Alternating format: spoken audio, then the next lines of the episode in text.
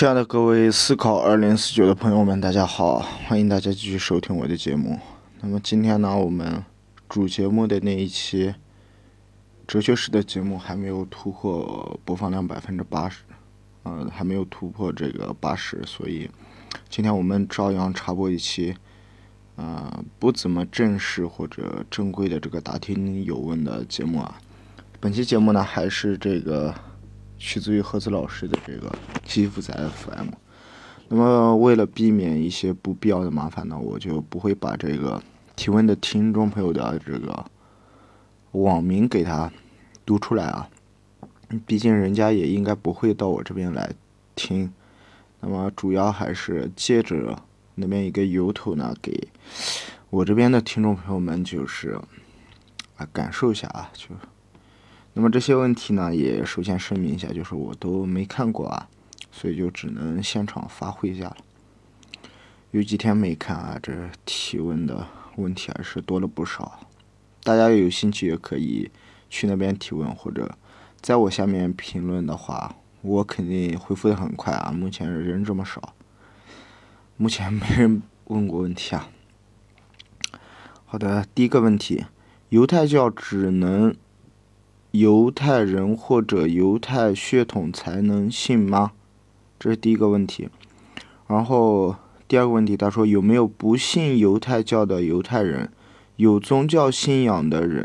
啊，这是第二个问题啊。然后再看第三个问题，有宗教信仰的人怎么证明自己的信仰？第三个问题，第四个问题是有证书吗？啊，犹太人怎么从样貌区分？好多问题啊，我们一个一个随便来看一下。第一个，犹太教只有犹太教或者犹太血统才能信吗？这只能回复一个主观性的回复啊，就是不太清楚它到底有没有这样的限制。但是，就我个人的想法来讲的话，信仰如果我们不把它提升到一个法制化的，就是你说用证书或者宗教信仰自由啊这样一些。类似宪法法语的赋予的这个人权这样一个角度去衡量的话，那么个人的信仰，我觉得可以在自己内心里面去信仰。那么这就无关乎到这个犹太血统或者说犹太人啊这样一些涵盖的范畴。那么有没有不信仰、不信犹太教的犹太人？这个我敢打赌肯定是有的，这个我敢回复啊。然后下一个。呃，有宗教信仰的人，我觉得他是不需要去证明的啊。然后有证书嘛？目前来讲，我是没听说过有啊。然后犹太人怎样从样貌区分？这个也不太清楚啊，因为咱这个见识比较少嘛。听众朋友们当中对这个犹太人或者犹太教有研究的，也可以帮忙留言解答一下啊。我也正好学习学习。下一个问题是，何子老师能结合一下自己的想法说说吗？有哪几点能说服家长让小孩玩电子游戏，不会太过分？周六周日考完试玩半个小时就行，最好能让家长口服心服口服。下面的不要读。嗯。这好像是一个那个小学生或者学生朋友留言啊，那么我这边也表个态吧，就是，嗯，还是得具体问题具体分析啊，说的有一点那个那啥，但是确实要具体问题具体分析。嗯，你比如说，首先心服口服是不可能做到，这我可以打包票，但是。我们可以就是辩证的或者具体问题具体分析的来看一下这个问题。首先，我觉得让小孩玩电子游戏，这得有条件啊。就像知乎上甚至有人问出“现在这个时代还有穷人吗”这样的问题，我在这里要重申一下，就很多小孩他其实是没有这样的机会啊，就是没这个条件去玩电子游戏。那么这个也要辩证的看待，所以，呃，你这样的一个问题的话，对于那一部分家长来说的话，那肯定就是不能算是一个问题了。然后再来，如果我们就是把这个人群分成三部分，第一部分就是我刚刚说的那种根本没有这个条件的，然后再一个极端就是人家条件特别好那种，那种你就根本建议不了啊，对吧？那我们还是要去关注这个橄榄球的这个形状的这个中间这部分人，那么，嗯。这有好几个出发的方向，我觉得首先一个就是你把成绩考好呗，那样的话，大部分家长估计应该就心服口服了，然后就会让你玩了。我觉得是这样啊。然后听众朋友当中有更好策略的，也可以留言一下。然后下一位听众朋友回复说，这个不是回复啊，提问说。英超球队利物浦去年和最近四个赛季，呃，表现都非常好，但是二二三赛季突然就只是英超中游球队了，仍然呢没有太大的变动，为什么突然就不行了？而且只是英超就不行了？不过呢，利物浦欧冠还是特别好的，这是什么原因？嗯，这就默认盒子老师应该是懂足球的，我就不太清楚了啊。这个还是得请专业的来那个，呃，组织一下。这不知道。下一个问题，请问盒子，想戒烟戒不掉怎么办？嗯，这个想呗，想的事情多了去了，大部分是只能想就做不到。那戒烟这个事的话，我觉得还是有概率成功的。那具体的方法我就不太清楚了，我。自己是不吸烟的，所以听众朋友们当中有吸烟的话，可以 帮帮这位听众朋友啊。你那这边留言的话，不知道他能不能看到啊？哎，算了，这边肯定没人留言。下个问题，盒子你好，你是怎样看待射手和农场主假说的？这种假设可能存在吗？不知道盒子老师怎么看的，但我本人是肯定相信有这种假说，或者说，嗯。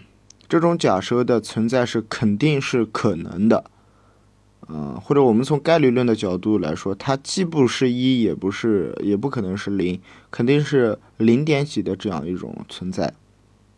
那么至于说是大于零点五还是小于零点五的话，我是，呃，还是不太好回答的。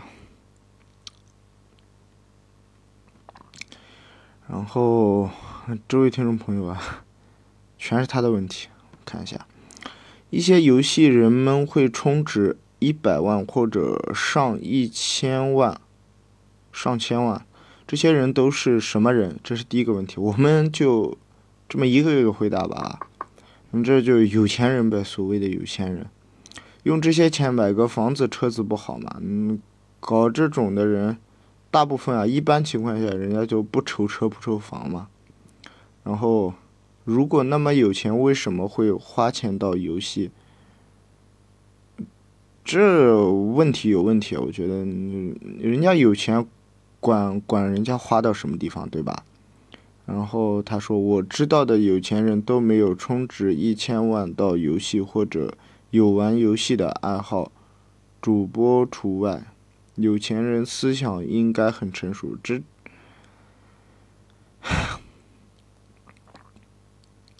嗯，这这问题不好不回答了。下个问题，一些日本的动漫小说，比如《东京复仇者》，嗯，不知道大家有没有看过啊？《动物狂想曲》等等，剧情内容和中国的爽文差不多，没觉得有多么好，就很离谱。为什么日本就能火，中国的就不行？这我想啊我可以回答一下。嗯。这个问题，我觉得你有一个预设，就是预设，不是那个预设，就是提前有个就是潜台词啊，就是说中国的爽文不不行嘛？你的意思是，中国爽文在人家那个圈子里面是特别火的，而且很行啊，像人家什么唐家三少啊，还有那个啥西红柿什么，那几个人家可厉害哦，愚人二代那些。人家已经是妥妥的我们眼中的成功人士了啊，嗯，没没有啥行不行？呃，在讲这个《东京复仇者：动物狂想曲》这些，它的受众也是相对固定的，并不是说是特别普遍或者说特别火这种。我觉得你这个问题有点那种 阴谋论跟意识形态的色彩啊。下个问题，一些动漫会有一年一部的大电影，还是刚刚那位听众朋友？看来他是对日本动漫有所了解。比如像柯南啊、蜡笔小新、海贼王这些大电影，通常被称为剧场版。剧场版为什么会这么称呼？哎，这这不清楚哎。各位听众朋友们有清楚的也可以那个一下，呃，帮忙回答一下。下个问题还是这位听众朋友啊，一些游戏一年充一千就可以玩的很舒服了啊！你看你这第一句话一说出来，我们就有明显有代沟了。我玩游戏就没充过钱，我觉得大部分听众朋友也应该是这个情况啊。啊，但是有一些，啊，算了算了，这这也不提，不不回答了。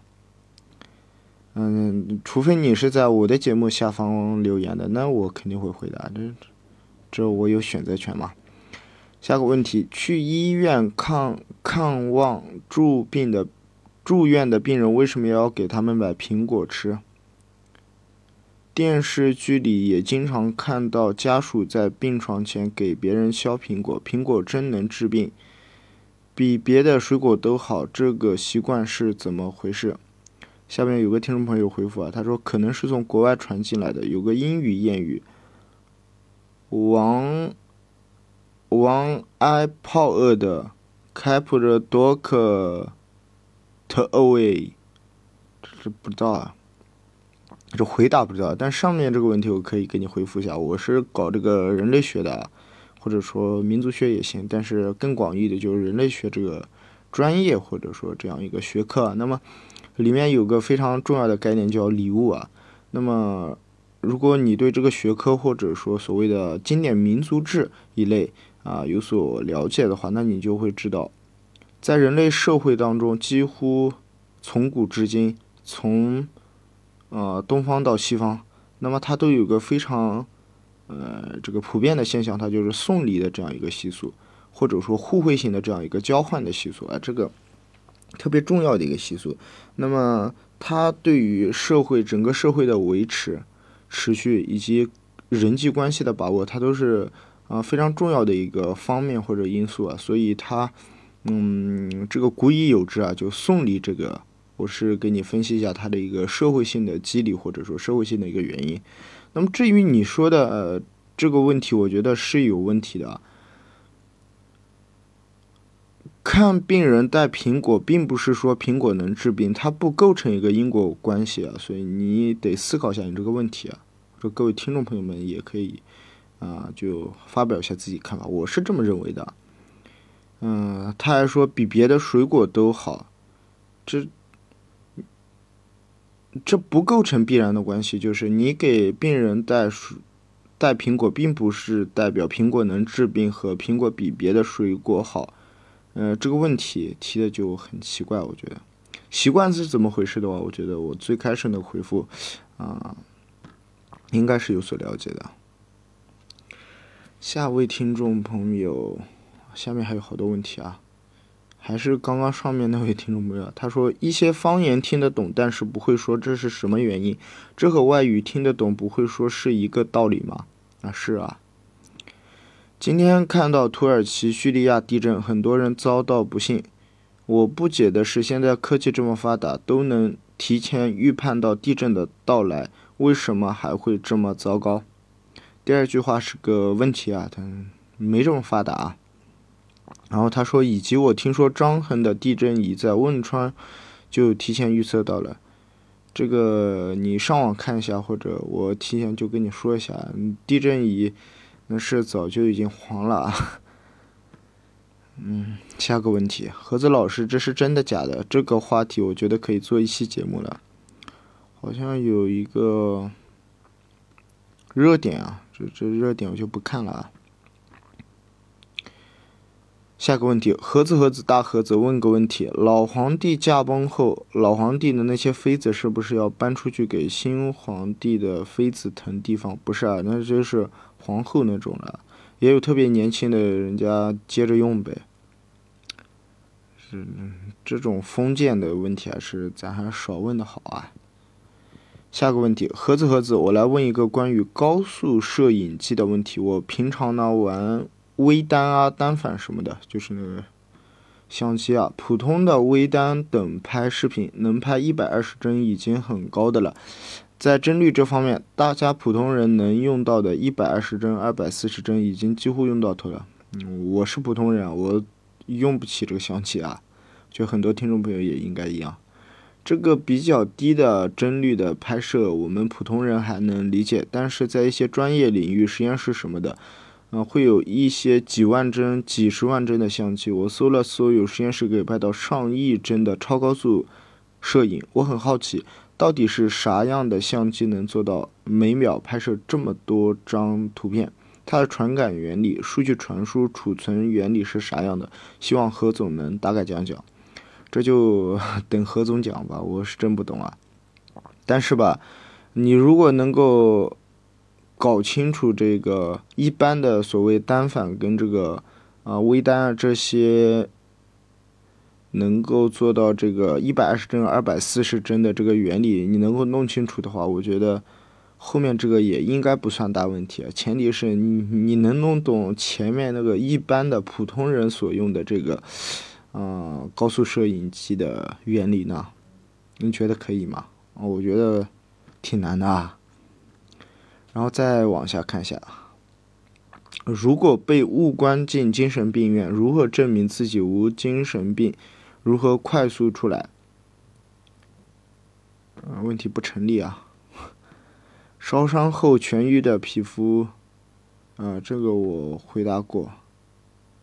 哎，有一个漏回答的，上次不知道没没显示这个问题，说为什么人会换牙？嗯，然后有个听众朋友回复说，因为乳牙没有恒牙结实。换牙它应该分这种正常的换牙和非正常的换牙。像我的话，就从来没有正常的换牙的经历，都是被磕碰到然后就换掉了。现在呢，大部分牙齿都已经烂掉了，就就有几个缺口在嘴巴里面顶着。好的，那么本期呢就随便给大家聊了聊一些问题，那么基本上是没有回复到，但是大家如果在我的节目下面留言的话，我肯定会回复的啊，专门给大家整理资料。好的，感谢大家收听今天的节目，就到这里，拜拜。